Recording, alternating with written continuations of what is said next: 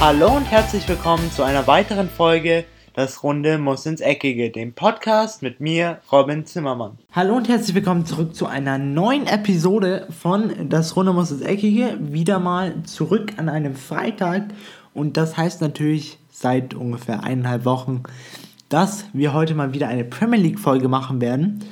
Für manche von euch, die es vielleicht nicht mitbekommen haben, ich habe jetzt so ein bisschen, um es nochmal aufzufrischen, den ähm, Plan meines Podcasts ein bisschen verändert. Deswegen am Freitag gibt es noch Premier League-Folgen und eben am Montag nur noch Bundesliga-Folgen.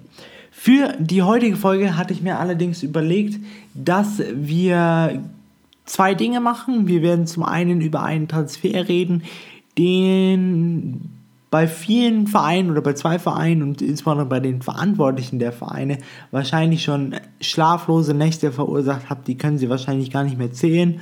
Und dann werden wir auch noch über den bevorstehenden zweiten Spieltag der Premier League reden, der natürlich auch am folgenden Wochenende stattfinden wird. Jetzt kommen wir allerdings erstmal zu dem Transfer und natürlich ist hier die Rede von Leroy Sané. Ich fand diesen Transfer eben so passend für meinen Podcast, weil er eben ligenübergreifend ist. Bundesliga und Premier League. Und für die, wobei ich denke, es gibt fast keinen mehr auf diesem Planeten, der, wenn er an Fußball interessiert ist, der nicht von diesem Transfer mitbekommen hat. Falls du es doch noch nicht mitbekommen hast, der FC Bayern ist ja schon seit sehr vielen Wochen, jetzt knapp zwei Monaten, an Leroy Sané interessiert. Sie hatten auch mal öffentlich bei einer Pressekonferenz gesagt, dass Leroy Sané ihr Transferziel Nummer 1 sei und dass sie alles tun wollten, um eben diesen Spieler zu verpflichten. Dann war immer so ein bisschen hin und her. Manchester City wollte nicht wirklich mit dem Preis runtergehen. Also es war immer so die Rede von knapp 140 Millionen Euro was der FC Bayern anscheinend, so sagen zumindest die Quellen, auch bereit gewesen wäre zu zahlen. Das Problem an der ganzen Sache war dann das folgende. Der ähm, Manchester City war dann noch in, einem, in einer Competition dabei und zwar ist das das FA Community Shield. Man kann das ungefähr vergleichen mit dem deutschen Supercup. Also in England spielt dann auch der Meister gegen den Pokalsieger und nachdem City ja alle Pokale und den Meisterschaftstitel gewinnen konnte, war es genauso wie in Deutschland, dass der erste gegen den zweiten dann antritt, also Manchester City gegen den FC Liverpool. Jetzt war dann hier die Situation, dass anscheinend die FC Bayern-Bosse die Hoffnung hatten, dass eben Pep Guardiola Leroy Sané nicht aufstellen würde, weil man anscheinend eine mündliche Abmachung hatte, wo man gesagt hatte, okay, man will jetzt kein Risiko eingehen, nicht, dass der Spieler sich dann noch kurz vor der Zielgeraden und kurz vor dem Abschluss des Transfers doch noch verletzt, solle er lieber draußen bleiben. Pep Guardiola wäre aber nicht Pep Guardiola, wenn er nicht unberechenbar wäre. Denn ich muss sagen, ich habe dann wirklich die Nachricht auf mein Handy bekommen, die Aufstellung und ich habe es mir angeschaut und eben genau auf dem linken Flügel bei Manchester City war dann der deutsche Außenstürmer Leroy Sané aufgestellt. Ich dachte mir dann schon in dem Moment so, ja, das wird jetzt passieren und dann 13 Minuten später passierte das, was eigentlich passieren musste. Und zwar Leroy Sané humpelte, humpelte wirklich unter Schmerzen vom Platz. Es war aber allerdings ein gutes Zeichen oder ein kleiner Lichtblick, dass er eben selber stehen konnte und selber halbwegs vom Platz laufen konnte.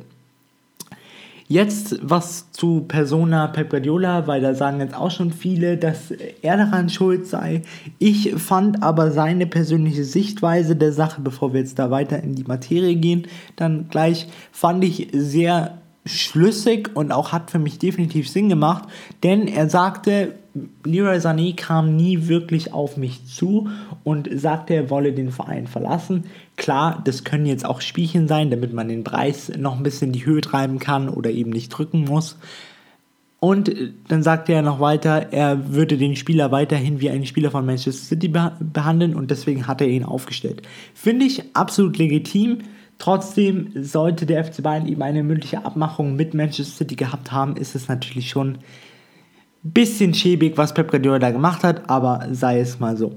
Dann ging es weiter mit eben einem Rumgedruckse von Manchester City, die ewig nicht die Diagnose rausgeben wollten von Leroy Sané. Normalerweise hat man die Diagnose ja innerhalb von zwei, drei Stunden, wenn er dann zu den Ärzten kommt und die Ärzte machen dann auch immer eine Frühdiagnose. Die wollte aber dann eben Pep Guardiola und auch Manchester City nicht ausgeben, auch natürlich wegen Transfermarktgründen. Deswegen hatten wir dann ein, wirklich, eine wirklich lange Wartezeit und die war wirklich drei Tage lang, bis es dann rauskam, dass sich äh, Leroy Sané das Kreuzband gerissen hat, also wirklich komplett abgerissen und somit für die nächsten Minimum 5, 6, 7 Monate ausfallen wird. Jetzt ist natürlich die Frage und auch die Frage, warum ich eben dieses Thema in der heutigen Podcast-Folge anschneide, was macht der FC Bayern?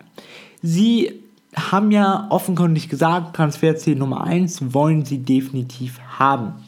Das, diese Katze beißt ihnen auch gerade, oder sie sehen, haben sich quasi damit ein bisschen selber den Ast, auf dem sie sitzen, angesägt.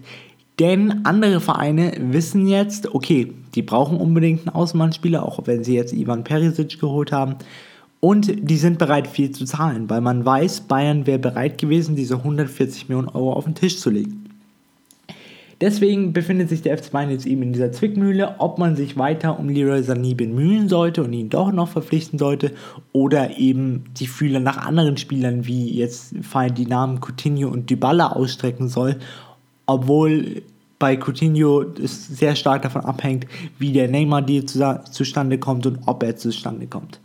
Jetzt muss man eben schauen, was macht man. Und da hat der FC Bayern drei Optionen und die wollte ich eben mal kurz mit euch diskutieren. Option 1 ist, man kauft ihn jetzt und macht dann die ganze Recovery, äh, wirklich das ganze Wiederaufbau, auch ähm, mit dem eigenen Ärzteteam, dass man wirklich weiß, wie die Fortschritte vorangehen, auch die Reha. Das wäre Option 1. Da müsste man allerdings schauen, ob Manchester City eben mit dem Preis ein bisschen runtergeht, von 114 Millionen vielleicht auf 100 Millionen. Ob Manchester City das tut, wage ich sehr zu bezweifeln, denn man muss wissen, hinter diesem Verein steckt eine enorme Geldmaschine und dieser Verein muss nicht verkaufen und sie werden ihn auch nicht für einen Spottpreis, jetzt mal in Anführungszeichen von 60 Millionen, nach München ziehen lassen. So dämlich sind die nicht, sie sind alle professionell und die wissen genau, was sie tun. Option 2 ist, dass man jetzt abwartet und bis zum Winter bis zu der Wintertransferphase abwartet, schaut, wie entwickelt sich der Spieler, wie geht die Reha voran, wie geht äh, der stetige Aufbau des Knies wieder voran und entscheidet dann eben im Winter, wenn man es sich genau beobachtet hat, dass man ihn dann verpflichtet mit der Hoffnung auch, dass Manchester City mit dem Preis etwas runtergeht. Option 3 ist dann die, dass man komplett abwartet. Man holt sich jetzt mit Ivan Perisic, hat man schon sehr gut gemacht, meiner Meinung nach. Einen Spieler, der diese Lücke füllen kann, der auch wirklich ein Klasse, ein Top-Mann ist und wartet dann eben bis zum Sommer, wo Manchester City dann eigentlich handeln müsste, weil man muss wissen, ab dem nächsten Sommer hat Leroy Sané nur noch ein Jahr Vertrag. Ergo, wenn sie ihn da nicht verkaufen würden und er ähm, nicht den Vertrag verlängern würde, dann könnte er im Sommer 2021 ablösefrei gehen. Jetzt muss man auch hier schauen, ob Leroy Sané dann doch nicht vielleicht seine Meinung ändert und eben den Vertrag dann mit Manchester City doch verlängert. Das könnte natürlich dann auch nach hinten losgehen.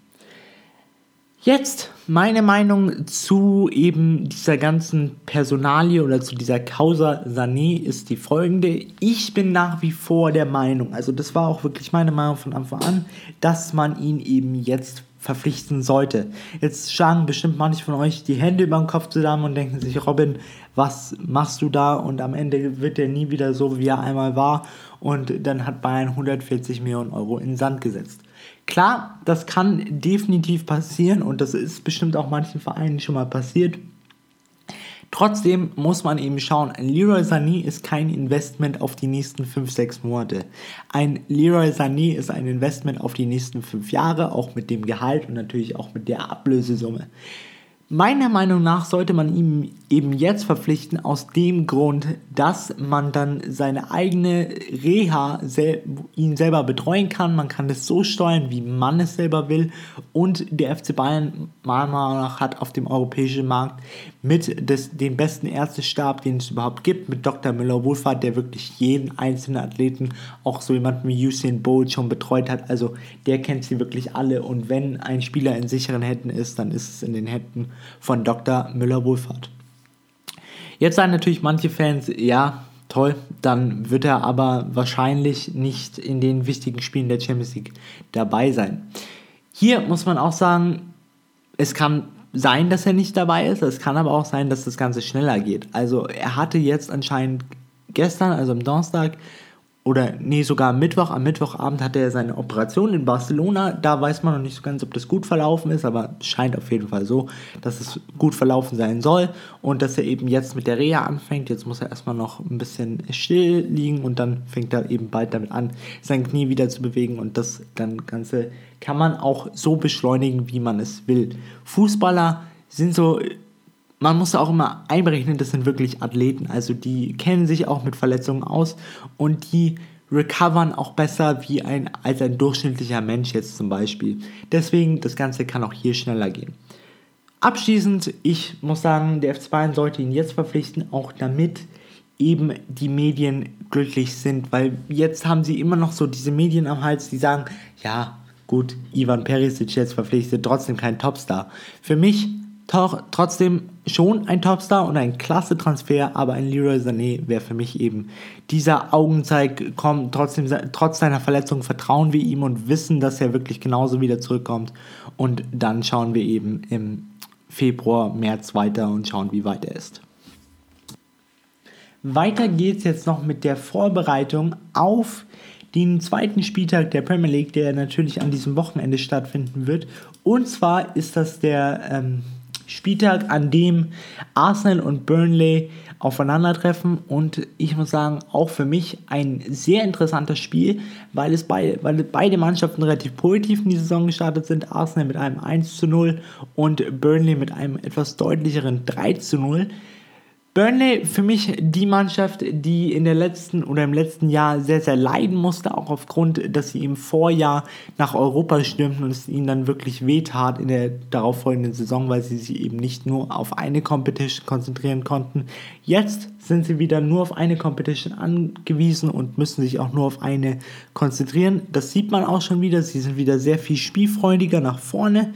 Der FC Arsenal oder die Fans vom FC Arsenal dürfen sich wahrscheinlich an diesem Wochenende das erste Mal auf ihren teuren Neuzugang Nicola Pepe freuen, denn er wird wahrscheinlich entweder in der Startelf stehen oder definitiv von der Bank kommen. Für mich ein sehr interessantes Spiel, ein Spiel, was Arsenal und insbesondere Arsenal-Fans auch mal zeigen wird, wo sie stehen, aber natürlich auch das gleiche mit Burnley. Ebenfalls ein sehr interessantes Spiel wird definitiv das Spiel zwischen dem FC Everton und Watford. Allein aus dem Grund, dass beide Mannschaften jetzt schon im zweiten Spieltag relativ in Zugzwang sind. Denn der FC Everton kam am ersten Spieltag nicht über ein mageres 0 zu 0 bei Crystal Palace hinaus, wo man eigentlich schon sagen muss, bei den Neuzugängen, die sie getätigt haben, unter anderem eben mit Mois Keen und auch Gebarmin, dem zentralen Mittelfeldspieler, der ja aus Mainz kam, hat man schon erwartet und insbesondere die Everton-Fans, dass da mehr bei rausspringt. Auch ein Markus Silva ist jetzt langsam in Zugzwang, denn man will jetzt schon stetige Verbesserungen sehen, auch im Tabellenplatz. Deswegen das magere 0 zu 0 war definitiv kein Saisonstart, den sich ein Everton-Fan und auch wahrscheinlich die Everton-Bosse nicht so vorgestellt haben. Und auf der anderen Seite eben Watford, die mit einem sehr ernüchternden Ergebnis zu Hause in die Saison ging. Und zwar mit einem 0 zu 3 gegen Brighton Hove Albion, wo ihnen doch ihre Schwächen aufgezeigt worden sind. Also in der Defensive waren sie wirklich nicht stabil und auch nach vorne hat meiner Meinung nach die nötige Kreativität gefehlt. Deswegen werden wir hier auf zwei Mannschaften sehen, die definitiv gewinnen wollen und die alles dafür tun werden, ihre Fans glücklich zu machen und die ersten drei Punkte einzufahren. Dann geht es jetzt noch mit zwei Spielen weiter und dann noch mit einem am Sonntag. Das noch ein Spiel, was ich sehr interessant finde am zweiten Spieltag, ist das Spiel zwischen Norwich City und Newcastle United.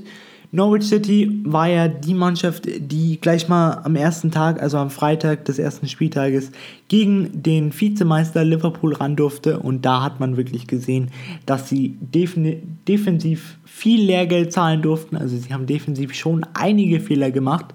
Was mich aber sehr gefreut hat bei den Canaries, war, wie beflügelt sie wirklich nach vorne gespielt haben. Also sie haben sich da, sie hatten da unglaublich wenig Respekt, was ich aber sehr positiv fand. Und für mich ist das eine Mannschaft, die zwar gegen große Vereine noch ihre Probleme haben wird aufgrund der Defensive, wo sie manchmal ein bisschen naiv verteidigt haben. Aber wenn es dann gegen so vermeintlich kleinere Vereine geht und ohne jetzt da Newcastle United zu nahe zu treten, sie sind eben nicht auf dem Niveau wie Liverpool, Tottenham oder eben Manchester City, da sehe ich die, für die Mannschaft von äh, Daniel Farke, die Canaries, schon eine Chance, dass sie gegen die dass sie gegen Newcastle United Punkte holen können. Auf der anderen Seite, Newcastle United verlor etwas unglücklich mit 1 zu 0 gegen den FC Arsenal. Auch sie werden natürlich schauen, oder sie werden sich natürlich was ausrechnen gegen den Aussteiger, aber man sollte eben die Mannschaft von Daniel Farke so ein bisschen das Deutschland in der Premier League nicht unterschätzen, denn sie können definitiv nach vorne Fußball spielen und hinten werden sie sich auch fangen. Jetzt natürlich noch zu dem absoluten Topspiel an diesem Wochenende und zwar ist das das Spiel zwischen Manchester City und Tottenham Hotspur. Beide Mannschaften positiv in die Saison gestartet. Manchester City mit einem 5 zu 0 Auswärtssieg gegen West Ham United und Tottenham Hotspur mit einem 3 zu, 3 zu 1 gegen den Aussteiger Aston Villa zu Hause. Hier muss ich sagen, Manchester City hat mich mehr überzeugt als Tottenham Hotspur, weil Tottenham Hotspur hat sich schon schwer getan gegen gut gestaffelte Spieler aus Aston Villa und dann hat ihm die einzelne Klasse von Harry Kane und auch ein super Tor von Tangai in Dombele den Unterschied gemacht. Auf der anderen Seite Manchester City mit einem standesgemäßen 5 zu 0 und einem Hattrick von Raheem Sterling in die Saison gestartet. Deswegen hier ein sehr spannendes Spiel, ein Spiel zwischen gegen oder wo zwei super Trainer aufeinandertreffen mit Pep Guardiola und Maurizio Pochettino. Trotzdem möchte ich bei diesem Spiel noch keine Prognose abgeben, denn dafür ist es meiner Meinung nach ein bisschen zu früh in der Saison. Jetzt zum Abschluss noch ein Spiel und zwar wird das Ganze am Montag stattfinden, am Montag, dem 19. August. Das ist dann das Spiel zwischen Wolverhampton Wanderers und Manchester United. Ein Grund, warum ich dieses Spiel auch als eines der Must-Watch-Spiele in diesem Wochenende betiteln würde, ist der Grund, weil Wolverhampton Wanderers für mich eine der Vereine ist, die ein bisschen unterschätzt werden in der Premier League, die auch letztes Jahr wirklich sehr viel erreicht haben als Aufsteiger, wurden, glaube ich, siebter um den Dreh 7., 8. Ähm, auch betitelt als so das Portugal in der Premier League, denn sie haben sehr viele portugiesische Spieler, auch einen portugiesischen Trainer. Mit ihnen ist wirklich zu rechnen in dieser ähm, Premier League-Saison. Sie könnten so eine kleine Überüberraschung werden, auch wenn sie jetzt nicht über ein 0 zu 0 gegen Leicester City am ersten Spieltag hinauskamen. Trotzdem haben sie meiner Meinung nach auch einen sehr guten Transfer mit Patrick Cotrone getätigt. Der kam ja von AC Milan und er wird jetzt zusammen mit äh, Jiménez den Sturm bei Wolverhampton Wanderers spielen und der ist auf jeden Fall sehr gefährlich. Und wenn die nur annähernd so gut spielen, wie sie es in der letzten Saison gemacht haben, dann können sich die Fans von Wolverhampton, Wander, von Wolverhampton auch wieder was ausrechnen. Auf der anderen Seite die Mannschaft von Ole Gunnar Solskjaer und zwar ist natürlich hier die Rede von den Red Devils Manchester United, die fulminant in die Saison gestartet sind mit einem 4 zu 0 gegen einen direkten Konkurrenten gegen den FC Chelsea wo ich wirklich sagen muss, da haben mich sehr viele Spieler beeindruckt. Ein Marcus Rashford, ein Anthony Martial, die wirklich sehr gut immer rotiert haben da vorne drin. Aber auch ein Paul Pogba, was ich sehr überraschend fand, aufgrund dessen, dass er auch im Sommer sehr oft gesagt hat, dass er auch mal, dass sie eine neue Aufgabe reizen würde und dass er vielleicht Manchester United verlassen will. Trotzdem hat er sich gefangen, er nimmt anscheinend diese Aufgabe an. Klar, jetzt kann noch was passieren, aber er hat am ersten Spieltag gezeigt, dass er eine unfassbare Klasse hat und was ich eben so toll fand, dass er sich im Mittelfeld, was das Tricksen und das 1 gegen 1 angeht, ein bisschen zurückgenommen hat und dann sich mehr auf Passspiel und Körperlichkeit eingestellt hat und somit auch die meisten Zweikämpfe gewonnen hatte und eben einen Zauberpass zur Vorlage von dem 3 zu 0 von Marcus Rashford gespielt hatte. Deswegen für mich ein sehr interessantes Spiel, ein sehr offensiv geführtes Spiel, was definitiv werden wird und das letzte Spiel, was an diesem zweiten Spieltag ein Must-Watch-Spiel ist. Somit entlasse ich euch jetzt auch ins Wochenende. Ich hoffe, ihr genießt natürlich die Premier League-Spiele, aber natürlich auch die Bundesliga-Spiele, über die wir natürlich am Montag etwas ausführlicher reden werden und auch über diverse Transfers und andere Themen, die definitiv in der Bundesliga noch aufkommen werden. Das war es jetzt erstmal von mir. Ich bin am Draus und ciao. Und das war's auch schon wieder mit einer weiteren Folge Das Runde muss ins Eckige, dem Podcast, wo ihr alles rund um König Fußball kompakt auf die Ohren bekommt.